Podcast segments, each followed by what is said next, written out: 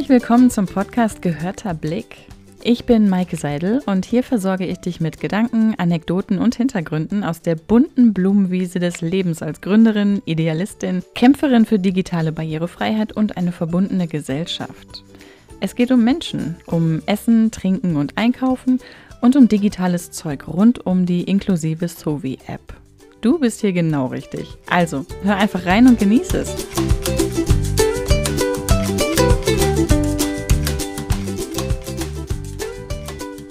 Hallo zusammen. Herzlich willkommen zur zweiten Folge der Trilogie Die Entstehungsgeschichte von Zoe. Ja, insgesamt ist es nicht die zweite Folge des Podcasts, aber die zweite Folge, in der ich euch erzählen mag, wie eigentlich alles dazu kam, dass eine ehemalige Innenarchitekturstudentin heute ein eigenes IT-Unternehmen und ein Forschungsprojekt hat. Ja, in der letzten Folge, ich fasse es mal ganz kurz zusammen, habe ich euch einen Überblick darüber gegeben, wie ich am Anfang studiert habe, habe euch von ein paar Schlüsselerlebnissen erzählt aus meinem Innenarchitekturstudium und meinem Erstkontakt mit einer blinden Frau. Dann habe ich euch von meinem Masterstudium erzählt und davon, wie ich mich ein Jahr lang nur mit der Idee, wie können wir es erreichen, dass sehbehinderte und blinde Menschen alleine einkaufen gehen können, beschäftigt habe und wie ich dann meinen Masterabschluss gemacht habe in Design und Medien mit der festen Überzeugung, dieses Projekt ist jetzt beendet mit einer theoretischen Arbeit und einer anständigen Abschlussnote. Ja, und ich habe euch schon leicht angeteasert, dass es dabei irgendwie dann doch nicht geblieben ist. Und deswegen sitzen wir jetzt hier und ihr hört euch den zweiten Teil an. Also, los geht's. Ich habe euch zum Schluss der letzten Folge erzählt, dass am Ende meiner Masterpräsentation eine damals noch entfernte Bekannte auf mich zukam, mich in den Arm genommen hat und gesagt hat, hey, das, was du da entwickelt hast, darfst du auf gar keinen Fall in der Schublade verschwinden lassen. Das ist eine grandiose Idee und ich wünschte, du würdest damit etwas machen. Und wenn du dich auf den Weg machst, dann denk immer an die Kunst der kleinen Schritte. Und ich schmücke das jetzt noch mal ein bisschen aus, weil dieser Moment war natürlich ein bisschen größer und auch ein bisschen länger. Das Mädel, die Frau, die Lady hat damals mit ihren Händen so eine Bewegung gemacht, in der sie so nach links und rechts alle Hindernisse weggeschoben hat. Und genau das hat sie auch gesagt. Wenn sich dir etwas in den Weg stellt, dann schieb es einfach beiseite. Und dann hat sie es so weggewischt mit den Händen. Und diese Bewegung und diese Aussagen dahinter, die sind total hängen geblieben bei mir und haben mich tatsächlich in den nächsten Jahren sehr intensiv begleitet. Ich musste daran immer wieder denken. Und ich bin ja sehr, sehr viele kleine Schritte gegangen. Sehr, sehr kleine Schritte. Sehr, sehr viele, sehr, sehr kleine Schritte. und ähm, musste daran tatsächlich immer wieder denken. Und das hat mich getragen und das hat mich auch sehr geprägt. Weil was immer ich heute anfasse, muss ich daran denken, dass es die kleinen Schritte sind, die einen durchhalten lassen und die einen letztlich auch ans Ziel bringen. Und deswegen war das tatsächlich eine Lehre fürs Leben und eben auch eine richtig gute Motivation, die mich dahin gebracht hat, wo ich heute bin. Ja, ich habe nach meinem Studium entschieden, dass ich vielleicht dem Ganzen so eine ganz kleine minimale Chance gebe. Also eigentlich hatte ich ja Innenarchitektur studiert und eigentlich war ich auch der Auffassung, ich lasse mich jetzt in einem Büro anstellen und zeichne Pläne und mache Entwürfe und plane Innenräume so, dass Leute staunen und sich wohlfühlen und irgendwie emotional getragen werden. Das war mein großer Plan, mein großes Ziel. Naja, und letztlich bin ich ja komplett anders abgebogen, weil ich nach meinem Studium eben gesagt habe, ich habe da ja noch so eine andere Idee. Ich habe ja in meinem Masterstudium diese Vision entwickelt, dass wir Lebensmittelverpackungen flächendeckend kodieren, unsichtbar, und dann diesen Code auslesen und uns Verpackungsinformationen vorlesen lassen. Und auf diese Weise sollen sehbehinderte und blinde Menschen an Produktinformationen kommen, genauso wie sehende Menschen das eben tun. Sehende Menschen gucken eine Verpackung an, lesen, was da drauf steht und wissen Bescheid. Und sehbehinderte oder blinde Menschen sollen das Ganze eben hören können. Soweit der Plan. Jetzt hatte ich natürlich von nichts eine Ahnung. Auch das habe ich in der letzten Folge schon angerissen. Von nichts eine Ahnung stimmt natürlich nicht, aber ich hatte rudimentärste Kenntnisse im Bereich Alltag blinder Menschen. Ich hatte gar keine Kenntnisse im Bereich IT, aber so richtig überhaupt gar nicht und auch von dem ganzen Kram drumherum. Wie gründet man ein Unternehmen? Wie macht man Stakeholder Networking? Wie, wie geht das überhaupt alles, was da alles dazugehört? Irgendwelche rechtlichen Sachen, Patente, Gebrauchsmuster, Wettbewerbe, Pitches.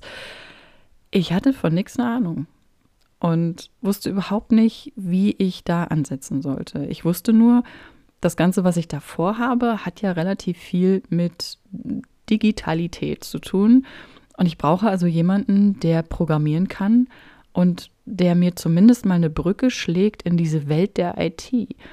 Und in meiner Bubble gab es so jemanden überhaupt nicht. Ich kannte niemanden, der irgendwie Informatik studiert hatte oder programmieren konnte und habe einige, ich weiß gar nicht mehr, Tage oder Wochen darüber nachgedacht, wie ich an so eine Person rankommen könnte. Und dann gab es einen rückblickend betrachtet sehr lustigen Moment, weil er einfach so völlig aus heiterem Himmel kam. Ich saß auf meinem Pferd und bin im Sommer 2015 durch die Sonne geritten und habe darüber nachgegrübelt, wie ich dieses Thema weiter vorantreiben kann, beziehungsweise wie ich mir jemanden suchen kann, der da mitmacht und der eben all das abdeckt, was mir im Bereich IT fehlt. Und dabei bin ich in den Untiefen meiner Erinnerungen durch ich weiß nicht was für eine Eingebung bei einem ehemaligen Schulkameraden von vor 300 Jahren gelandet, mit dem ich eigentlich überhaupt nicht mehr in Kontakt stand. Also so wenig, dass wir noch nicht mal die Nummern ausgetauscht hätten oder so. Ich hatte nur jemanden im Hinterkopf und dachte, Mensch, vielleicht kann der mir helfen. Und dann habe ich den irgendwo in meinen sozialen Medien gesucht und auch gefunden. Wir waren über Facebook verknüpft und habe den angeschrieben und habe gesagt, hey, sag mal, hast du nicht mal irgendwie was mit IT zu tun gehabt oder kennst jemanden oder ich habe hier sowas und ich hätte mal ein paar Fragen und dringenden Bedarf, mich auszutauschen. Und der hat gesagt, nö, also ich habe mit IT überhaupt nichts zu tun, aber du hast Glück, mein Bruder ist gerade dabei, seine Informatik-Abschlussarbeit zu schreiben und abzugeben. Und soweit ich weiß, hat er danach auch noch nichts vor. Äh, kannst dich ja mal an ihn wenden, wenn du willst. Und dann hat er den Kontakt hergestellt. Und dann habe ich mit seinem Bruder telefoniert. Wir haben sehr, sehr lange telefoniert und ich habe von meiner Vision und diesem ganzen Werdegang erzählt. Und irgendwie ging es dann auch schon sehr schnell um ja, Werte und Sozialgefüge und den Alltag von Menschen, insbesondere von blinden Menschen. Und wir haben zweierlei festgestellt. Also zum einen, dass wir uns tatsächlich sehr, sehr gut verstehen. Wir hatten unendlich viel Gesprächspotenzial. Und zum anderen, dass wir beide die Idee geil finden, die ich da hatte. Und er hat sich bereit erklärt, nach der Abgabe seiner Abschlussarbeit sich mal mit mir dran zu setzen und mal zu gucken, was da denn so drin steckt in der Umsetzung dieser Idee oder in dieser Idee überhaupt. Und wir hatten beide keine Ahnung, wie das vonstatten gehen könnte. Und dann haben wir viele, viele Male telefoniert und miteinander geredet und haben uns getroffen und sind in vielen Gesprächen und ja auch indem wir andere Apps angeguckt haben, indem wir über barrierefreie digitale Anwendungen recherchiert haben und auch Gespräche mit anderen Leuten geführt haben, sind wir so in diese Idee eingestiegen. Und ich glaube, irgendwann waren wir einfach mitten im Prozess, ohne dass wir es so richtig gemerkt haben. Zu dem Prozess gehörte auch dazu, dass wir uns mal mit diesem System beschäftigt haben, was Ravensburger für Tiptoy verwendet. Tiptoy, ihr erinnert euch aus der ersten Folge, ist dieser Stift, der in Büchern und anderen Spielzeugen Sachen vorlesen kann, ist eigentlich konzipiert für kleine Kinder, weil kleine Kinder eben noch nicht lesen können. Und dieser Stift kann einen Code lesen und kann dann wissen, was er sagen soll und kann Sachen vorlesen. So ganz schnell zusammengefasst. Und wie dieses System funktioniert, war mir zu dem Zeitpunkt noch nicht so richtig klar. Und wir haben uns darüber mal schlau gemacht und haben eben herausgefunden, dass das ein ganz, ganz, ganz minimal kleines Punktmuster ist, was über eine normal bedruckte Fläche drüber gelegt wird. Und dieser Stift kann das eben als Code erkennen und weiß dann, was er vorlesen muss. Und wir haben gedacht, naja, das erscheint uns relativ einfach. Das heißt ja, man kann über jede bedruckte Fläche einfach dieses Punktmuster drüberlegen und dann liest man dieses Punktmuster aus und lässt sich Sachen vorlesen. Das kann man doch einfach in den Supermarkt übertragen. Lass das doch einfach mal machen. Hm. Einfach, haben wir uns gedacht. Und dann haben wir uns in Verbindung gesetzt mit einer Firma, die Lebensmittelverpackungen bedruckt. Das war damals die Firma Spieß, die wir in unserer leichtfüßigen Naivität angeschrieben haben oder angerufen, ich weiß es schon nicht mehr. Und die haben uns eingeladen und haben gesagt, okay, ihr seid zwar verrückt, aber ihr könnt mal vorbeikommen. Ihr könnt euch hier mal alles angucken. Wir haben hier Fabrikhallen, in denen ihr euch, oder Produktionshallen, in denen ihr euch mal alles angucken könnt. Ihr könnt uns eure Fragen stellen und wir werden euch Rede und Antwort stehen, so gut wir es können. Ja, und das haben wir gemacht. Wir waren dort und haben uns dort durch die Produktionshalle führen lassen, haben verschiedenste Bedruckungsverfahren live kennengelernt, erleben dürfen. Ich glaube, die Firma hat zu Recht auch mit ganz viel Stolz uns da alles gezeigt. Es war ein sehr beeindruckendes Erlebnis. Also wie Verpackungen direkt beflockt werden, wie Etiketten bedruckt werden, ähm, wie da Hygienestandards eingehalten werden und so weiter. Das haben wir dort alles gesehen. Und anschließend saßen wir noch in so einem Art, in so einer Art Konferenzraum und haben ihm unsere Fragen gestellt und unsere Rechercheergebnisse über diese Codierungsart vorgestellt. Und diese Firma hat uns tatsächlich Rede und Antwort gestanden. Allerdings haben uns die Antworten nicht allzu gut gefallen. Nee, weil die uns nämlich gesagt haben, dass die Auflösung für den von uns vorgesehenen Code viel zu fein ist für die Art, wie Verpackungen normalerweise bedruckt werden. Ich kann euch das nicht mehr in Zahlen sagen. Wie gesagt, das ist schon ganz schön lange her. Aber ich weiß, dass wir ein bisschen geknickt aus diesem Erlebnis rausgegangen sind, weil eben klar war, wir müssten im Prinzip den gesamten Handel also alle Firmen, die Etiketten bedrucken von irgendwelchen Lebensmittelverpackungen oder eben die Verpackung selbst, davon überzeugen, sich neue Maschinen anzuschaffen, nur um diesen Code da drauf zu bringen. Das erschien uns dann vielleicht doch ein ganz kleines bisschen zu groß und wir hatten sehr, sehr viele Fragezeichen, ob und wie man das Ganze denn jetzt bewerkstelligen könnte. Das hat uns aber nicht davon abgehalten, in dieser Richtung weiter zu experimentieren und zu forschen, weil das ja zu dem Zeitpunkt alles war, was wir hatten. Und wir haben es geschafft, selber mh, hm, Flächen mit diesem Code zu bedrucken. Ich weiß nicht mehr genau, wie dieser ITler das geschafft hat, aber ich weiß noch, wie wir Flaschen und Marmeladengläser und Joghurtbecher selbst mit ausgedruckten Etiketten beklebt haben und einen solchen Stift hatten. Es war nicht der Tiptoy-Stift, das war ein anderer, aber egal, der war von der Machart ähnlich. Und äh, dieser Stift konnte die von uns ausgedruckten Verpackungen scannen, egal wo man dran getippt hat. Der Stift wusste, das und das ist der Code und er hat genau das vorgelesen, was wir dem gesagt haben. Das war für uns damals eine total geile Sache. Weil wir hatten einen kleinen Pappkarton voll mit selbstgebastelten Lebensmittelverpackungen, die eben von uns selbst beklebt waren und hatten einen Stift, der vorlesen konnte, dieses hier ist eine Marmelade, 500 Gramm Kirsche. Ich glaube sogar, das war ungefähr der eine Text von dem Marmeladenglas. Und wir hatten eine Weinflasche und eine Käseverpackung haben wir, glaube ich, gebastelt. Ich habe diese Dinge sogar noch irgendwo im Keller. Ich sage euch was, in 100 Jahren werden die für 3 Millionen Euro versteigert. naja, so, das waren unsere aller, allerersten Gehversuche und das war das erste Mal, dass von Sovi etwas wirklich physisch vorhanden war. Das war das erste Mal, dass wir etwas in der Hand hatten, was gezeigt hat, in Theorie und jetzt ja auch so ein bisschen in Praxis funktioniert dieses System. Wie man das jetzt in den Handel überträgt, ist uns auch ein Rätsel, keine Ahnung. Aber wir zeigen hier, es funktioniert. Und damit war im Prinzip unser Forschergeist geweckt und wir hatten richtig Bock, an der Stelle weiterzumachen. Aber uns war auch klar, dafür brauchen wir Zeit. Und Zeit ist Geld. Das wissen wir alle. Wir können nicht jetzt monatelang, eventuell jahrelang in diesem Bereich forschen, ohne dass irgendwie Geld in die Kassen kommt. Das bedeutet, wir müssen in irgendeiner Weise gefördert werden. Und dann haben wir uns hingesetzt und haben uns noch jemand Drittes in unseren Bund geholt. Und dieser dritte war ein Wirtschaftsingenieur, auch gerade frisch gebacken, gerade seine Abschlussarbeit abgegeben. Und der hat unser Team dann bereichert. Und zu dritt haben wir dann einen Förderantrag geschrieben für ein Exist-Förderstipendium.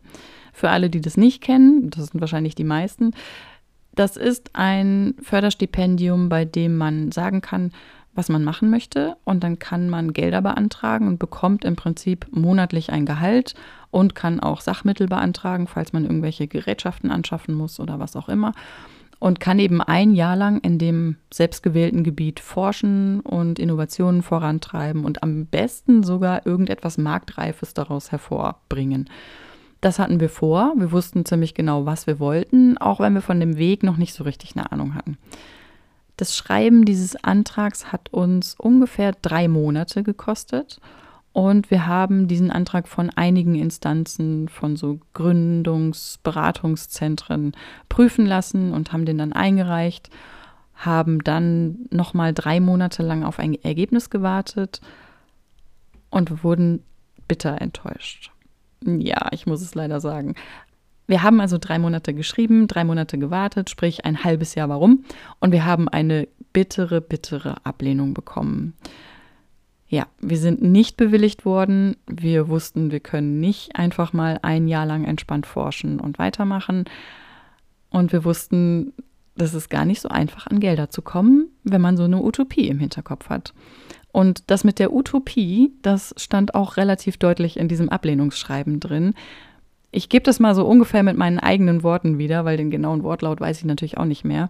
Aber das, was damals bei uns ankam, war zum einen eine verschwindend geringe Punktzahl. Natürlich funktioniert sowas mit Punktsystemen. Und wir hatten sehr, sehr wenige Punkte. Ich glaube, es waren vier oder so von, ich weiß nicht, wie viele man bekommen kann, aber ich glaube, es sind 15. Ähm, ja, war nicht so viel. Und sinngemäß stand in diesem Schreiben drin, das, was ihr davor habt, ist vollkommen utopisch und ihr drei seid dafür sowas von gar nicht gemacht. Und außerdem habt ihr ja gar keinen Kontakt zu GS1, was auch immer das ist, wussten wir damals nicht. Das ist zum Scheitern verurteilt, was ihr davor habt. Das kann gar nicht funktionieren und deswegen werden wir das auch nicht fördern. Puh, ja, das hat uns damals ein bisschen runtergezogen. Ich erinnere mich noch, dass mein damaliger Erstprüfer, der ja immer mal wieder in den Anfängen dieses Unternehmens äh, auftaucht, eine Metapher gebracht hat, die mir auch im Gedächtnis geblieben ist. Und zwar hat er gesagt, dass es bei den Speerwerfern so ist, dass sie im Prinzip auf Gegenwind hoffen, weil der Speer höher getragen wird, wenn Gegenwind da ist. Und er wünschte sich, dass wir diesen Gegenwind, den wir an dieser Stelle jetzt bekommen haben, dafür nutzen, den Speer noch höher und noch weiter tragen zu lassen. Ich finde, das ist eine sehr, sehr schöne Metapher, die man sich gerne vor Augen führen kann, wenn das Leben einem mit Gegenwind begegnet. Und letztlich ist es ja auch genauso gekommen. Sonst würden wir heute nicht sitzen. Also, Exist wurde abgelehnt. Wir hatten keine Ahnung, wie wir das Ganze finanzieren können, aber wir wussten, wir wollen auf jeden Fall weitermachen. Und wir wussten, offenbar gibt es da irgendeine Instanz, die sich GS1 nennt, an die wir mal herantreten müssen, weil die uns irgendwie weiterbringen. Natürlich haben wir dann erstmal recherchiert, weil GS1 war uns tatsächlich gar kein Begriff und haben herausgefunden, oh Gott, oh Gott, das ist ja ein Riesenkonzern, der weltweit arbeitet und der sich komplett um alles rund um das Thema Verpackungskodierungen kümmert. Allen voran natürlich der allgemein gültige und bekannte Barcode, der Strichcode, den wir alle kennen. Aber es gibt ja noch sehr, sehr viel mehr im Bereich Verpackungskodierungen und Standards. Und äh, GS steht tatsächlich für Global Standard. Und es gibt GS1 USA und GS1 Germany und Asia und Europe und so weiter und so fort. Die sitzen überall und wann immer man irgendetwas vorhat, was mit dem Barcode zu tun hat, kommt man an denen tatsächlich nicht vorbei. Genauso wie das damals in diesem Ablehnungsschreiben stand. Ich weiß nicht, ob ich es schon erzählt habe, aber auch der Spruch, nein, Maike, setze das Projekt lieber nicht in die Realität um, denn du bist ein Goldfisch im Haifischbecken, kam von meinem damaligen Erstprüfer. Und als wir an die GS1 herangetreten sind, dachte ich, da sind sie. Garantiert sind sie das, die Haie. Und ich komme jetzt angeschwommen als kleiner Goldfisch. Eieiei. Mit zittrigen Fingern habe ich denen eine E-Mail geschrieben und habe irgendwie damit gerechnet, dass ich demnächst zerfleischt werde. Warum auch immer, ich weiß es nicht. Und habe eben geschrieben, dass wir hier so eine Idee haben, dass wir eben sehbehinderten und blinden Menschen den Zugang zu Produktinformationen vereinfachen oder überhaupt erst ermöglichen wollen, dass die Vision dahinter sich mit einer flächendeckenden Kodierung von Verpackungen beschäftigt und dass wir jetzt unsere ersten kleinen Gehversuche starten in diesem Gebiet, das für uns total neu ist. Ich habe gefragt, ob wir vielleicht einfach mal reden könnten, ob wir vielleicht irgendwo ein Ohr finden, was Lust hat, uns zuzuhören. Und die GS1 hat sehr, sehr freundlich geantwortet und hat gesagt, hey, das klingt nach einer super Idee. Da seid ihr bei uns auf jeden Fall genau richtig. Lass mal treffen, kommt vorbei. Wir mieten einen Konferenzraum und Zeit und dann könnt ihr mal ein bisschen erzählen. Ja, gesagt, getan. Wir wurden nach Köln eingeladen und sind in den Räumlichkeiten der GS1, also ein super schicker großer Glasturm mit super schicken Böden und Wänden und Konferenzräumen und so. Ihr könnt euch das vorstellen. Sind wir eingeladen worden, nervös, schick und mit einer geschniegelten Präsentation im Gepäck und sind dort empfangen worden von, ach, ich liebe diesen Teil, äh, sieben Frauen. Ja, hallo Vorurteile, ich habe irgendwie damit gerechnet, ich habe mit so vielem gerechnet, was gar nicht eingetroffen ist. Ich habe damit gerechnet, dass wir von grauen, schlecht gelaunten Krawattenträgern empfangen werden und das Gegenteil war der Fall. Es war ein super angenehmer, fröhlicher, intelligenter, oh, toller Trupp von Frauen, die uns dort gut gelaunt willkommen geheißen haben, die uns ihr Ohr, ihre Zeit, ihre Expertise und ihren Rat geschenkt haben. Das war ein so beeindruckendes, einschneidendes Erlebnis. Ich denke immer noch sehr, sehr gerne an diese erste Begegnung mit der GS1 zurück. Und wir haben zusammengesessen. Wir haben geredet, wir haben unsere kleine Präsentation gehalten. Ich glaube, ursprünglich anberaumt war eine Stunde. Mm, zusammengesessen haben wir dann über zwei Stunden. Ich weiß noch, dass ich sehr beseelt rausgegangen bin, weil ich dachte, wow, wir haben die Zeit mehr als gesprengt, aber es ist überhaupt nicht langweilig geworden. Wir hatten überhaupt nicht das Gefühl, dort nicht willkommen zu sein, sondern das war einfach ein Ping-Pong, ein, ich weiß nicht, wie ich das sagen soll. Es war auf jeden Fall sehr, sehr schön. Es hat wir hatten ganz viel auszutauschen und zu erzählen. Und dabei ist eben auch rausgekommen, dass diese Vision von einer flächendeckenden Kodierung gar nicht so utopisch ist, wie es vielleicht für das Gremium von dem Exist-Förderstipendium klang oder auch für uns. Denn in den USA gab es zu diesem Zeitpunkt ein Unternehmen, was in diesem Bereich gerade seine ersten Gehversuche gemacht hat. Und zwar das Unternehmen Digimark. Digimark sitzt oder saß damals und sitzt heute immer noch in den USA. Mittlerweile sind sie aber auch in andere Länder expandiert, unter anderem nach Deutschland. Aber dazu komme ich später. Ähm, und haben dort eben ein System erschaffen, bei dem Verpackungen flächendeckend unsichtbar kodiert werden und bei denen dieser Code auch ausgelesen werden kann. Also die haben im Prinzip beide Seiten erstellt, erschaffen. Einmal diesen Code und einmal äh, etwas, womit man das auslesen kann. Also ein, ein SDK, etwas, was man in eine Anwendung, in eine App zum Beispiel einbauen kann, was diesen Code dann eben lesen kann. Dieser Code funktioniert anders als das, was wir uns überlegt hatten. Wir hatten ja dieses Punktmuster, was Tiptoy verwendet. Und dieser Code von der Firma Digimark ist wie so eine Art Bildstörung, die in die einzelnen Farbschichten bei der Bedruckung eingegeben wird. Und die letztlich so eine Art digitales Wasserzeichen ergeben. DW-Code heißt das Ganze, Digital Watermark ist die Übersetzung. Und so funktioniert dieses System. Wir haben dann im Anschluss an dieses Treffen mit der GS1 auch die Kontaktdaten zu Digimark bekommen und haben mit dieser Firma Kontakt aufgenommen. Und die Damen von der GS1 haben uns sogar auch Verpackungen an die Hand gegeben, die schon entsprechend kodiert waren. Das war super. Ich habe noch Verpackungen im Keller von 2016, bei denen die gesamte Verpackung ringsrum mit einem unsichtbaren Code versehen ist. Und unsichtbar würde ich aus heutiger Sicht sogar tatsächlich ein bisschen in Anführungsstriche setzen. In der Zwischenzeit ist sehr, sehr viel passiert in diesem Code. Der ist ähm, ein bisschen, noch ein bisschen unauffälliger geworden. Mittlerweile sieht man ihn wirklich na, ich möchte sagen gar nicht, aber gar nicht, gar nicht stimmt nicht. Man, man sieht die, ich sage, ich sag mal ein Prozent sieht man. Wenn man es ganz genau weiß, dass eine Verpackung damit kodiert ist, und ich bin ja in dem Bereich mittlerweile sehr intensiv unterwegs, ich kann erkennen, ob eine Verpackung mit dem DW-Code versehen ist oder nicht. Aber Otto Normalverbraucher wird es nicht erkennen. Man kann das eigentlich nicht sehen. Damals, 2016, war das noch ein bisschen grober. Gröber? Grober? Ich weiß es nicht. Ich glaube grober. Sagen wir gröber, klingt irgendwie besser. Ich weiß es nicht. Ähm, und wir haben eben solche Verpackungen damals bekommen und konnten damit schon ein bisschen rumexperimentieren.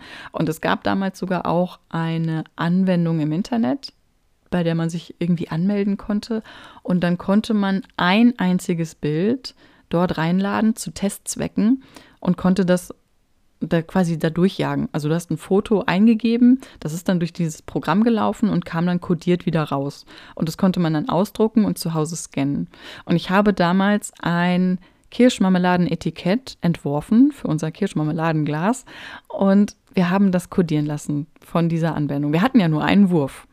Ja, wir hätten noch mehr Accounts anlegen können und mehr ausdrucken, aber uns hat dieses eine gereicht und damit haben wir dann experimentiert. Das war dann unsere zweite Verpackung die im Prinzip vollflächig kodiert war, mit der wir hantieren konnten. Und insgesamt hat uns dieses Treffen bei der GS1 ein ganzes Stück nach vorne gebracht, vor allem weil uns klar geworden ist, dass wir es immer noch nicht mit irgendwelchen Haien zu tun haben, überhaupt nicht, sondern dass wir schon wieder mit dieser Vision offene Türen eingerannt sind. Uns ist klar geworden, flächendeckende Kodierung von Verpackungen ist nicht so utopisch, wie man uns zwischendurch versucht hat, weiß zu machen. Und uns war klar, wir machen auf jeden Fall weiter. Auf jeden Fall sind wir schon wieder ein paar Schritte gegangen, wir sind schon wieder ein Stückchen weitergekommen. Und jetzt ist ja ein blöder Moment, um aufzuhören. Auf gar keinen Fall hören wir jetzt auf. Und wir haben weitergemacht. Wir haben mit dieser Idee an verschiedensten Wettbewerben teilgenommen, sind auch ein paar Mal nominiert worden. Preise abgesahnt haben wir gar nicht mehr tatsächlich, aber wir haben einige Nominierungen und vor allem sehr, sehr viele Veranstaltungen und Pitches mitgenommen. Für alle, die es nicht wissen, ein Pitch ist etwas, wo man auf der Bühne steht und eine ganz, ganz kurze, knappe Zeit zur Verfügung hat, um eine Idee zu präsentieren. Im schlimmsten Fall sind es 30 Sekunden. Das ist dann so ein sogenannter Elevator Pitch. Da hat man dann wirklich nur man sagt die Fahrt eines Fahrstuhls, also 30 Sekunden, um das Auditorium von seiner Idee zu überzeugen. Im besten Fall hat man fünf oder zehn Minuten oder irgendwas dazwischen. Und es gibt Pitches, da steht dann wirklich jemand mit einer Stoppuhr und man wird abgewürgt, wenn die Stoppuhr abgelaufen ist. Es gibt andere Pitches, da hat man dann noch die Möglichkeit, seine letzten drei Sätze zu Ende zu sprechen. Und wir haben sehr, sehr viele solche Veranstaltungen mitgenommen. Wir haben angefangen zu gestalten. Wir haben Visitenkarten gestaltet. Wir haben versucht, so eine Corporate Identity für Sovi zu ersch erschaffen, die damals noch sehr türkislastig war, das weiß ich noch. Wir haben ein Logo erschaffen, dieses X- und Haken-Logo, was ihr jetzt kennt. Das hat damals seine ersten Züge gehabt und kam daher, dass wir während der ganzen Zeit auch eben ein Konzept für diese App entwickelt haben. Und zwar irgendwann klar, dass wir kein Lesegerät verwenden möchten oder müssen, wie es am Anfang die Rede war oder wie, wie, ich am Anfang erzählt habe, als noch vom Armband die Rede war und jetzt von dem Stift, sondern wir sind irgendwann zu der Idee gekommen, dass wir direkt das Smartphone verwenden, ohne ein Gerät dazwischen. Und da war eben auch klar, okay, das wird eine ganz normale App und die muss bestimmte Funktionen erfüllen. Und das, was uns am wichtigsten war, war eben, dass die eben eine Verpackung scannt und dem Nutzer oder der Nutzerin sagt, was in dieser Verpackung drin ist. Jetzt will aber nicht jeder Mensch das Gleiche in der gleichen Reihenfolge wissen. Und wie wir ja auch mittlerweile wissen, das Spektrum der Sehbehinderungen ist recht breit. Das heißt, es gibt Menschen, die sind sehbehindert, können aber Farben und ganz groß geschriebene Dinge noch erkennen.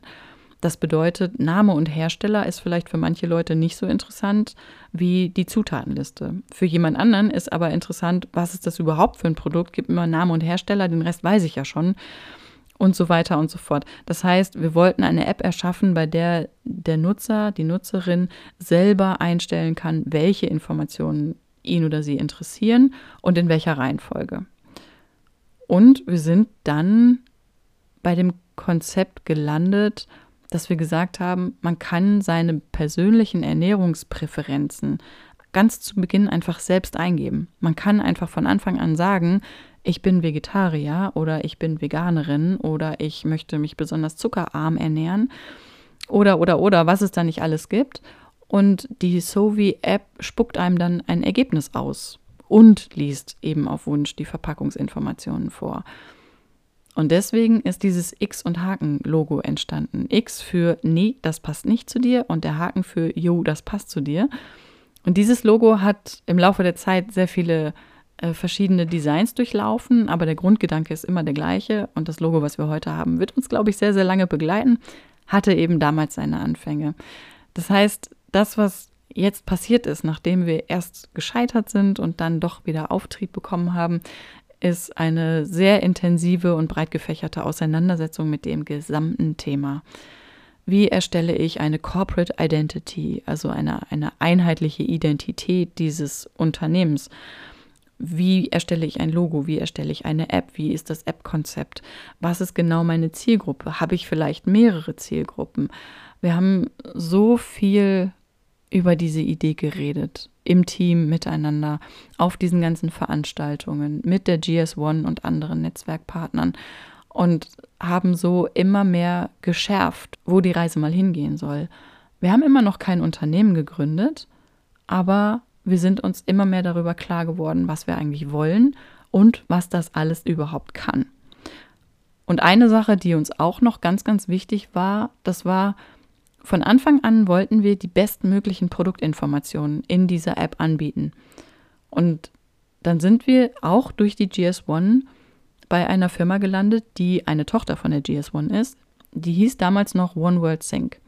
Und One World Sync ist im Prinzip die Verwalterin ähm, eines Datenpools, bei dem Hersteller selber ihre Daten einpflegen und auch für die Aktualität und Richtigkeit dieser Daten verantwortlich sind.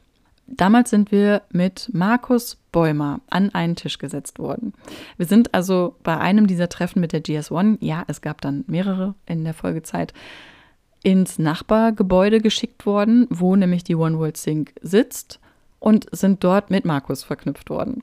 Und ich muss ein bisschen grinsen, wenn ich darüber erzähle, weil Markus und ich stehen inzwischen sehr eng in Kontakt und haben viel im Bereich äh, Produktdaten und Sovi und äh, Produktdatenqualität auch zu tun. Und es ist eine, eine sehr, sehr schöne, äh, sehr lange Geschichte mittlerweile, die wir gemeinsam erzählen können. Und ich erzähle sie einfach unglaublich gerne.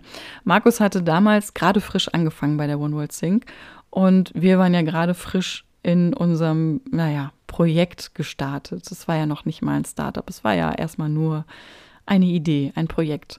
Und wir saßen als komplette Newbies in unseren jeweiligen Bereichen an einem Tisch und haben uns ausgetauscht und fanden das alles ziemlich gut, was wir so machen. Also wir fanden das super, was One World Sync so macht. One World Sync, also Markus fand es super, was wir so machen. Und das war so ein gegenseitiges Auftrieb geben, Bauchpinseln, wie auch immer man will. Und auf jeden Fall zu dem Zeitpunkt Lippenbekenntnisse, wir bleiben in Verbindung, wir wollen gerne das gemeinsam vorantreiben. Wir wollen, dass blinde Menschen die bestmöglichen Produktinformationen über unsere App bekommen, die sie bekommen können. Und die bekommen sie auf jeden Fall über die One World Sync. Und wir haben dann relativ zügig auch Testzugänge bekommen. Normalerweise verdient die One World Sync damit natürlich Geld. Ich muss auch gleich mal switchen. Das heißt nämlich heute nicht mehr One World Sync, es heißt heute Edrify. In den letzten Jahren ist sehr, sehr viel passiert. Und wenn ich über dieses Unternehmen spreche, über diese Tochterfirma von der GS1, dann sollte ich heute über Edrify reden. Deswegen lass mal jetzt einen Switch machen. Wann das genau passiert ist, ich weiß es nicht mehr. Irgendwann auf halber Strecke ähm, sind da intern Dinge passiert. Die One World Sync sitzt jetzt in den USA und der deutsche Teil heißt Edrify. Markus ist aber geblieben. Unsere Verbindung ist geblieben und wenn ich jetzt von Edrify spreche, dann meine ich das, was ursprünglich mal One World Sync war. So, und die Edrify hat uns eben relativ früh Testzugänge gegeben und hat darauf verzichtet, mit uns Geld zu verdienen, weil die oder ich sage jetzt mal Markus davon überzeugt waren, dass das eine gute Sache ist, die wir da machen und dass wir früher oder später sicherlich Geld ins Haus tragen werden. ich wette, Markus, genau davon warst du überzeugt. Ist ja auch heute der Fall und ist ja auch alles genau richtig. Und mit diesen Testzugängen konnten wir dann rausfinden, wie diese Produktdaten aufbereitet sind, wie wir darauf zugreifen können, wie wir unsere Datenarchitektur in einer prototypisierten App aufbauen müssen Und das hat uns sehr, sehr geholfen, auch bei der ganzen Findung von dem ganzen Projekt. Und ihr hört es schon raus, prototypisierte App. Wir haben natürlich dann eine erste App auch programmiert. Und auch dafür habe ich die Designs selber erstellt. Oh Gott, oh Gott, wenn ich die heute raussuchen würde, ich glaube, ich würde mich in Grund und Boden schämen. Aber ich erinnere mich noch daran, wie ich Tage und Nächte lang da gesessen habe und habe Icons entworfen und ein Konzept entworfen und das Ganze visuell dargestellt, weil die App natürlich auch für sehende Menschen gut sein sollte und hübsch aussehen sollte. Wir haben uns Gedanken gemacht über die Accessibility. Das ist auch ein anderes Thema. Accessibility ist der Zugang zu einer digitalen Anwendung, der eben nicht über das Visuelle passiert. Ah, das war eine blöde Beschreibung. Also Accessibility heißt ja eigentlich Zugang. Und da geht es einfach darum, dass im IT-Bereich auch Menschen mit einer Seheinschränkung oder komplett blinde Menschen Zugang zu digitalen Produkten haben sollen. Und das ist nicht selbstverständlich, zumindest damals nicht gewesen. Und es ist schade, dass das nicht selbstverständlich ist. Auch heute ist es leider immer noch so, dass viele, viele Anwendungen nicht barrierefrei zugänglich sind. Es gibt Screenreader, ich mache dazu noch mal eine eigene Folge. Bei Android heißen die Talkback, bei ähm, iOS-Geräten heißen die VoiceOver. Und damals, als wir diese ganzen Kontakte aufgebaut haben und unsere ersten Schritte gegangen sind, da war das noch weniger selbstverständlich, als es heute ist. Es waren die wenigsten Apps barrierefrei für blinde Menschen. Und mir war eben klar, wenn wir eine App programmieren, dann ist die von der Pike auf barrierefrei, weil sie ist ja speziell für sehbehinderte und blinde Menschen konzipiert und erschaffen worden. Deswegen werden wir von vornherein nicht nur die besten Produktdaten anbieten, sondern eben auch eine komplett rundum barrierefreie App. So, wir hatten also jetzt eine Idee, wie diese flächendeckende Kodierung von Verpackungen aussehen könnte und wer sowas kann. Wir hatten Kontakt zu GS1 und zu Digimark und zu Edgify. Wir hatten den Markus, der uns sehr motiviert hat und einige Leute bei der GS1. Wir haben an einigen Wettbewerben teilgenommen, haben einige Nominierungen und Feedbacks mitgenommen, einige frustrierende Erlebnisse, kann ich gleich auch noch von erzählen. Und waren im Prinzip noch viel tiefer drin im Prozess als ganz zu Beginn. Wir sind immer weiter da reingewandert mit ganz, ganz vielen, ganz, ganz kleinen Schritten. Nichtsdestotrotz hat uns das Ganze kein Geld eingebracht. Und das ist auch der Grund, zusammen mit einigen Wettbewerben, die nicht ganz so glücklich gelaufen sind, warum uns unser Wirtschaftsingenieur nach einiger Zeit wieder verlassen hat. Wir hatten ja gemeinsam das Exist-Förderstipendium beantragt und sind da gescheitert und sind dann viele gemeinsame Schritte gegangen, die aber rein von der Leidenschaft gelebt haben und eben kein Geld eingebracht haben. Und der Wirtschaftsingenieur von damals hat eben irgendwann sagen müssen, es tut mir echt leid, liebe Leute, die Vision ist geil, aber ich kann es mir nicht mehr leisten, ehrenamtlich, unentgeltlich daran weiterzuarbeiten. Ich muss jetzt einen Job haben. Und so hat dieser liebe Mensch unser Team leider wieder verlassen und wir waren wieder zu zweit. Das hat uns aber nicht davon abgehalten, weiterzumachen. Zumindest vorerst. Natürlich gab es auch bis hierher und auch danach immer wieder Momente, in denen wir dachten, jetzt ist es vielleicht doch an der Zeit, die Sachen mal ruhen zu lassen, die Sachen vielleicht sogar hinzuschmeißen. Aber letztlich hat das nie lange angehalten. Ich persönlich war immer davon überzeugt, dass das eine gute Sache ist, für die wir da kämpfen und dass es sich lohnt, am Ball zu bleiben. Und irgendwie ist auch immer eins zum anderen gekommen und es ging dann doch immer irgendwie weiter. Es gab Wochen und vielleicht sogar mal ein, zwei Monate am Stück, in denen es nicht weitergegangen ist. Und als der Wirtschaftsingenieur ausgestiegen ist, war das sicherlich auch so ein Moment, an dem wir nochmal überlegt haben, ob wir wirklich zu zweit weitermachen wollen. Aber der ITler und ich waren ja bis dato ein gutes Team gewesen und haben auch genauso weitergemacht. Wir haben uns ja menschlich sehr, sehr gut verstanden. Ihr müsst euch vorstellen, er war der typische Karohemd tragende, langhaarige ITler, ein übergeduldiger Mensch. Ich kenne keinen Mensch, der so viel Geduld an den Tag legen kann und sich so akribisch und, ja, ich kann es nur so sagen, geduldig in Dinge einarbeiten kann wie er. Ich bin wahnsinnig dankbar für die Zeit, die wir zusammen hatten. Sie endete irgendwann, ja, dazu komme ich später noch. Aber jetzt sind wir erstmal an dem Moment, an dem wir wieder zu zweit waren. Und wir haben weitergemacht. Wir haben weiterhin an Wettbewerben teilgenommen. Ich war die Rampensau, die sich auf die Bühne gestellt hat. Er war derjenige, der die App programmiert hat und sich in die verschiedenen Systeme eingearbeitet hat. Und so haben wir weitergemacht. Genau. Ich habe ja vorhin angekündigt, dass ich nochmal von so ein paar negativen Erlebnissen erzähle, was die Wettbewerbe angeht. Tatsächlich gab es ja tolle Erlebnisse. Ihr habt es in der ersten Folge gehört, Newcomer Innovationspreis. Der Auftakt in diese ganze Welt der Wettbewerbe war super. Und später gab es dann aber auch welche, bei denen ich dachte, das darf ja wohl jetzt nicht wahr sein, oder? Ich kann mich zum Beispiel erinnern, dass wir an einem, an einer Pitch-Veranstaltung teilgenommen haben, bei der ich einen anderen Gründer kennengelernt hatte. Der war, der hatte seinen Messestand quasi direkt neben unserem. Und wir sind ins Gespräch gekommen und ich war mega begeistert, sowohl von ihm als Person als auch von seiner Idee. Und bin im Laufe des Gesprächs tatsächlich da gelandet, dass ich dachte, mm, okay wenn er nachher diesen Pitch gewinnt, dann sei es ihm gegönnt. Verdammt, der Typ ist wirklich gut, seine Idee ist wirklich gut und äh, das könnte ich neidfrei anerkennen. Und vielleicht war es ja andersrum auch so ein bisschen. Das weiß ich nicht genau. Auf jeden Fall hat keiner von uns beiden diese Veranstaltung gewonnen, obwohl wir beide Visionen hatten, wie wir die Welt ein bisschen besser machen können. Und ich erinnere mich, dass wir auf dieser speziellen Veranstaltung verloren haben gegen Hufschuhe. Ja, genau. Schuhe, die man Pferden anzieht, wenn sie über unebenen Boden laufen müssen und die Hufe das nicht so gut vertragen. Das gibt es ungefähr so lange, wie es die Reiterei gibt und ist überhaupt nichts Neues. Und ich habe mich damals gefragt, what the fuck? Wie kann das sein?